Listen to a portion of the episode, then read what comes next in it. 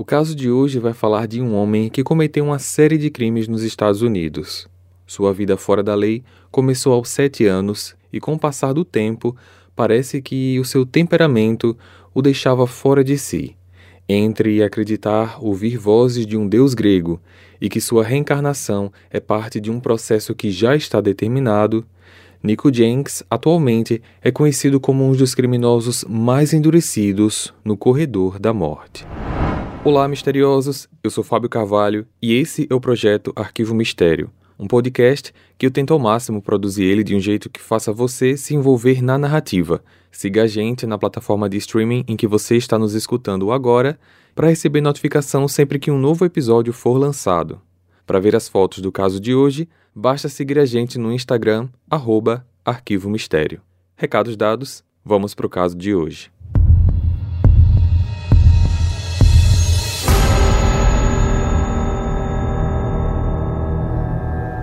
Nico Ali Jenks nasceu em 16 de setembro de 86 no Colorado, Estados Unidos. Seus pais se chamam Lori Jenks e David McGee, que juntos tiveram seis filhos. David morreu em 2009 e ele já havia sido condenado por várias ameaças terroristas. Nico era o único filho do sexo masculino. Ele e suas cinco irmãs cresceram em Omaha, Nebraska, dentro de uma família conhecida por cometer crimes violentos. Sabe-se que mais de 30 pessoas da família Jenks foram condenadas por crimes desde 1979. Dessa maneira, o ambiente de crimes e violência já cercava Nico antes mesmo do seu nascimento. Até hoje, toda a família acumula mais de 630 processos criminais, incluindo uso de drogas, roubos e negligência infantil. A primeira bandeira vermelha na vida dele foi acionada aos sete anos, quando o garoto cometeu seu primeiro ato criminoso ao levar uma arma carregada para a escola. Felizmente, ninguém ficou ferido e após esse episódio, principalmente pelo fato do Nico estar dentro de uma família altamente negligente, ele foi retirado da família pela assistência social e enviado para um orfanato. Já aos oito anos, ele foi submetido a exames para uma avaliação mental e os resultados indicaram que Nico sofria de vários traumas, como o transtorno de personalidade antissocial, ansiedade, violência física e íntima, pesadelos, ele já usava substâncias ilícitas, além de sofrer de enurese noturna, que é a perda involuntária de urina durante o sono. É dito que sua mãe tinha conhecimento de todos esses fatos e a sua negligência corroborava para piorar a vida do garoto. Nico também fez um teste de QI e os exames apontaram um resultado muito abaixo da média para sua faixa etária. Durante o período em que esteve no orfanato, sua convivência com os demais foi turbulenta, cheia de violência e vandalismo. Toda essa insanidade o levou a ser expulso do local aos 11 anos, fazendo com que Nico voltasse a morar com a mãe. A partir daí, seu envolvimento no mundo do crime foi só se agravando e com essa idade ele já colecionava algumas acusações. Aos 13, deixou de frequentar a escola regularmente e a essa altura ele já tinha praticado vários assaltos utilizando armas brancas e de fogo. No final de 2003, com 17 anos, ele foi preso pela primeira vez e sentenciado a 10 anos por roubo à mão armada de dois veículos. Não demorou muito e Nico já demonstrava que ter um histórico de bom comportamento passava muito longe dos seus planos, e mesmo encarcerado, ele cometeu novos crimes. Em 2005, ele foi transferido para um presídio de detentos com maior idade. Em 2006, ele participou de uma rebelião interna que acabou em brigas e espancamentos entre os internos e alguns guardas. Por esse crime, ele recebeu mais cinco anos de pena. Após isso, ele foi transferido para uma outra prisão e a maior parte do tempo ele foi mantido isolado. E quando falo isolado, eu realmente me refiro a longos períodos na solitária. Em 2009, ele cometeu um novo crime. Nesse ano em questão, Nico tinha ganhado o benefício de sair da prisão para acompanhar o funeral da sua avó. Ele aproveitou o momento para tentar fugir e terminou agredindo um policial que o acompanhava. Por esse crime, ele recebeu mais cinco anos de pena em total regime fechado. Nico alegava que iria matar ao sair da prisão porque ele dizia ouvir vozes em sua cabeça que o mandava fazer isso. Essas vozes seriam do deus Apophis, que na mitologia egípcia era a personificação do caos. Apophis é representado por uma serpente gigante. Em 2010, Nico se casou com uma moça chamada Shalonda, de na época 19 anos. Ela o visitava na prisão pelo fato dele ser, entre aspas, uma celebridade entre determinados grupos da cidade por conta das suas atrocidades. Já em 2011, ele foi condenado por outro crime que estava sob investigação na época em que ele estava na prisão.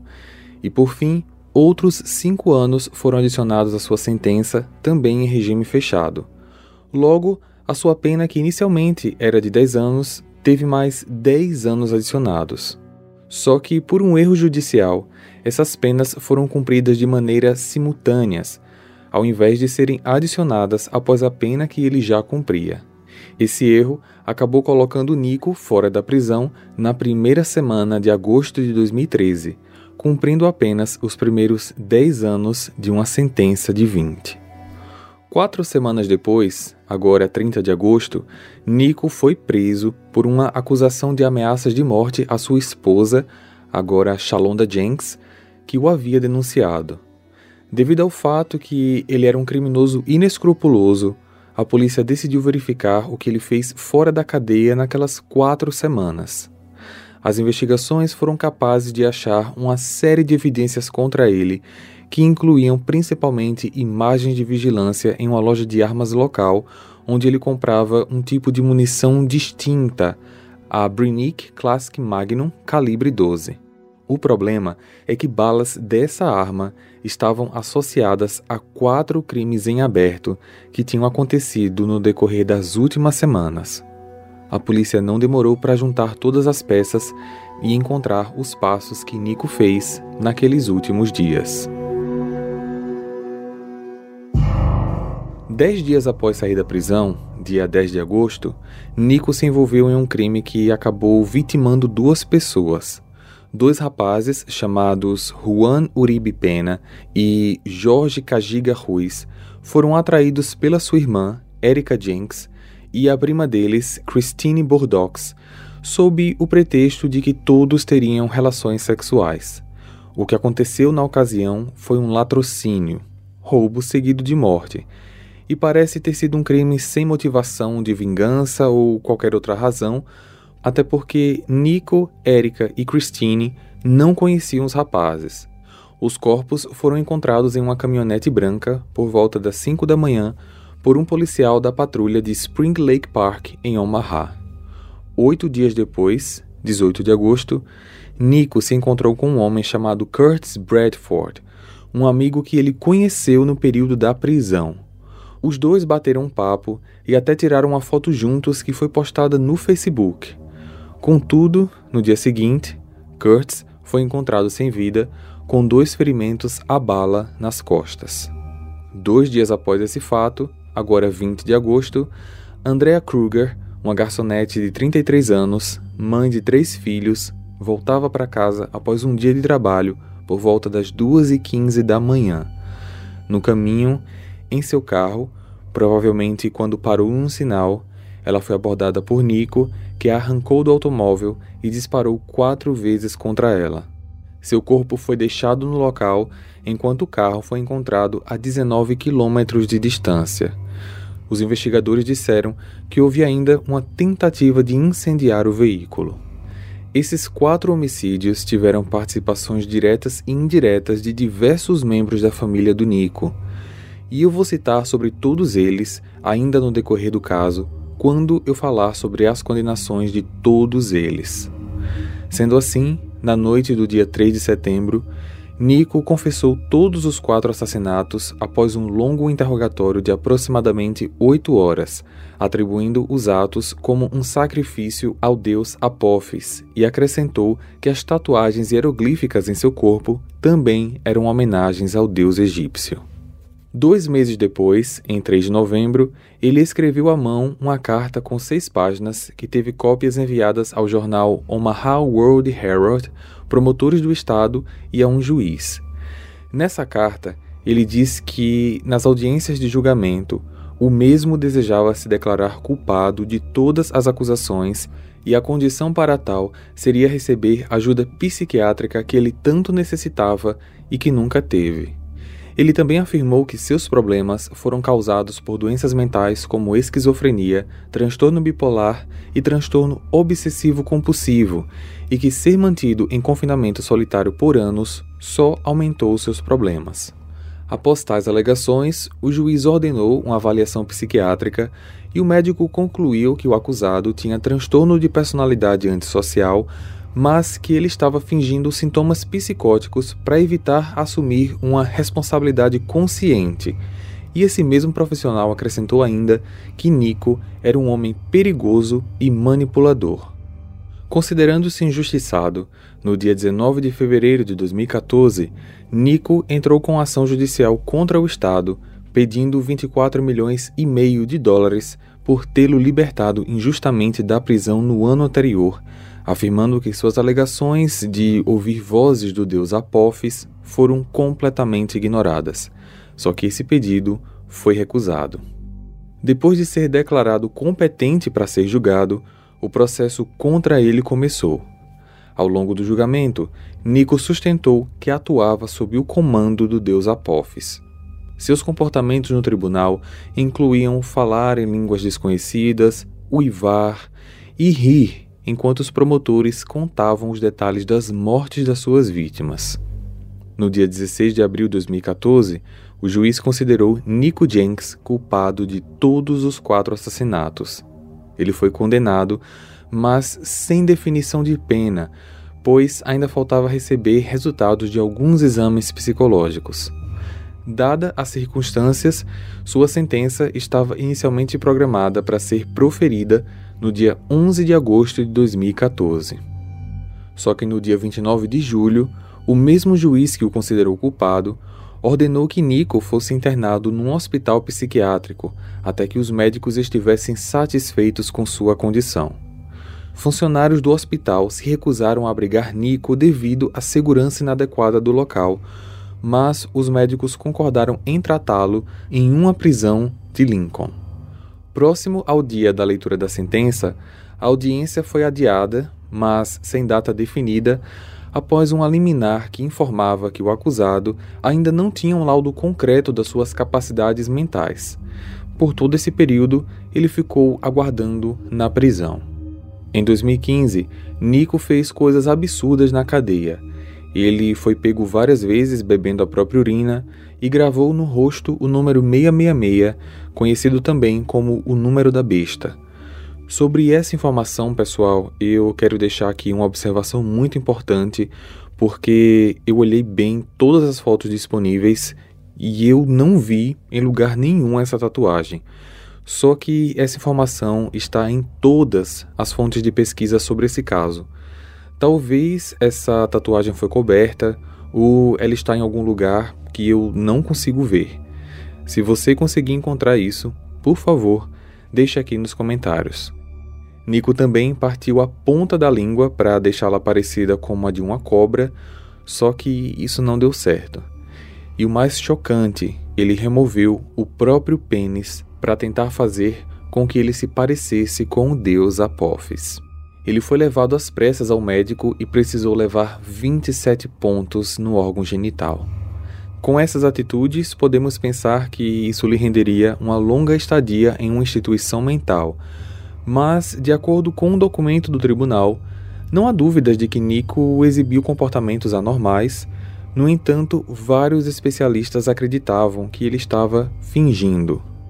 O documento lista 10 médicos de saúde mental que dizem que ele não tem doença grave ou quaisquer problemas de saúde mental e um desses psiquiatras acredita ainda que todos os sintomas do Nico foram inventados e sempre foram, desde a infância, quando ele aprendeu a usar histórias fantasiosas para tentar explicar seu comportamento e não ser responsabilizado por isso.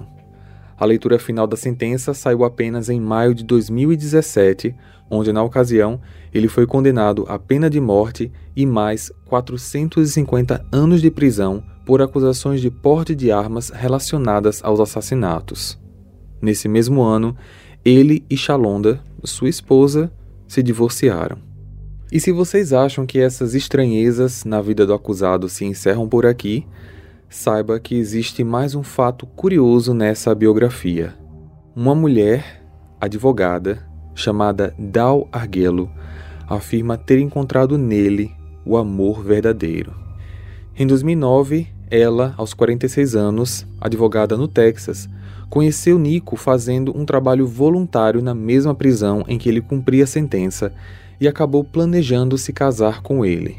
Quando questionada sobre esse relacionamento, a doutora se recusou a dar qualquer informação e apenas disse que Nico não é o que a mídia diz. Ele é um enigma incrivelmente sensível. Não existem informações de como está a relação do casal, se eles estão juntos ou não, se conseguiram se casar ou não. Eu acredito que esse casamento não foi adiante, senão seria possível encontrar alguma informação em algum lugar.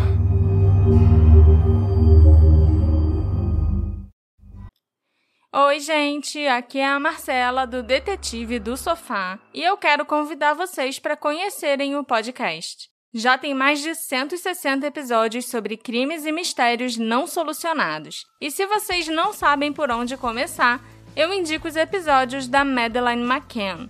Eu vou contar muita coisa que vocês não sabem sobre o caso da pessoa desaparecida mais famosa da história. Então não esqueçam de conferir o Detetive do Sofá.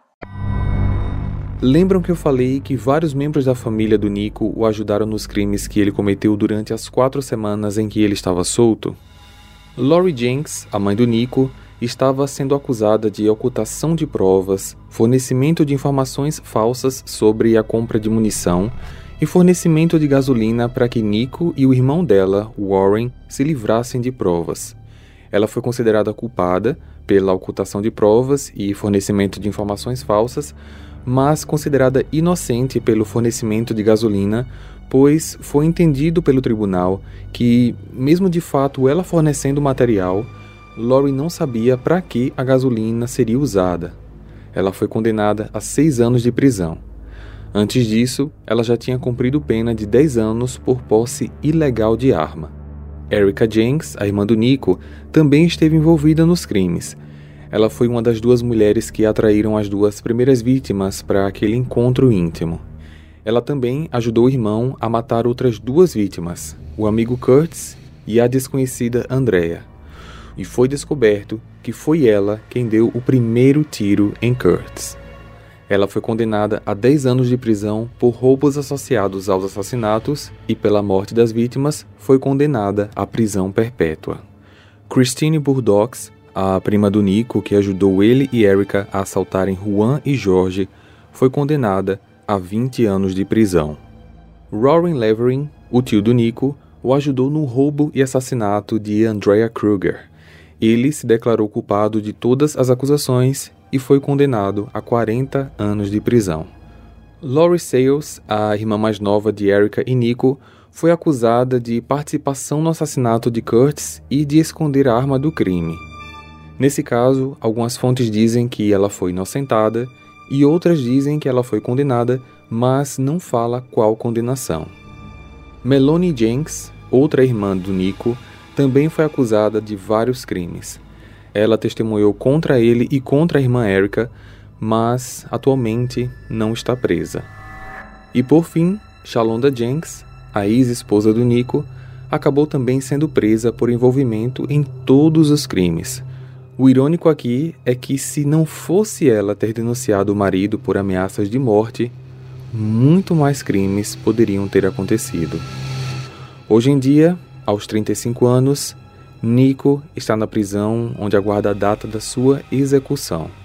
A última novidade é que ele alega que o deus Apophis irá libertá-lo da pena dos assassinatos.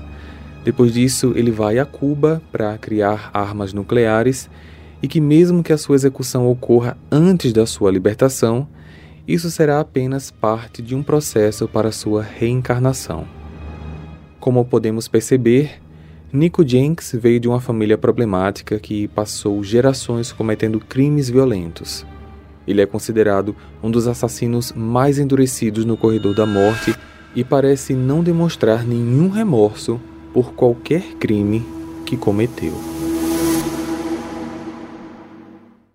Oi, pessoas, tudo bom? Meu nome é Gisele, host do podcast Sob Investigação, um podcast para quem sabe que a realidade é pior que a ficção. A cada temporada são 20 novos casos nacionais e casos extras. Se você gosta de crimes brasileiros, te espero lá. Beijos!